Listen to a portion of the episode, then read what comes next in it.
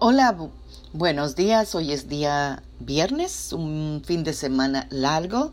Eh, estamos a 2 de julio del 2021 y nuestro devocional para el día de hoy será de Lucas 5:16 que dice, Jesús se retiraba a orar a lugares donde no había nadie.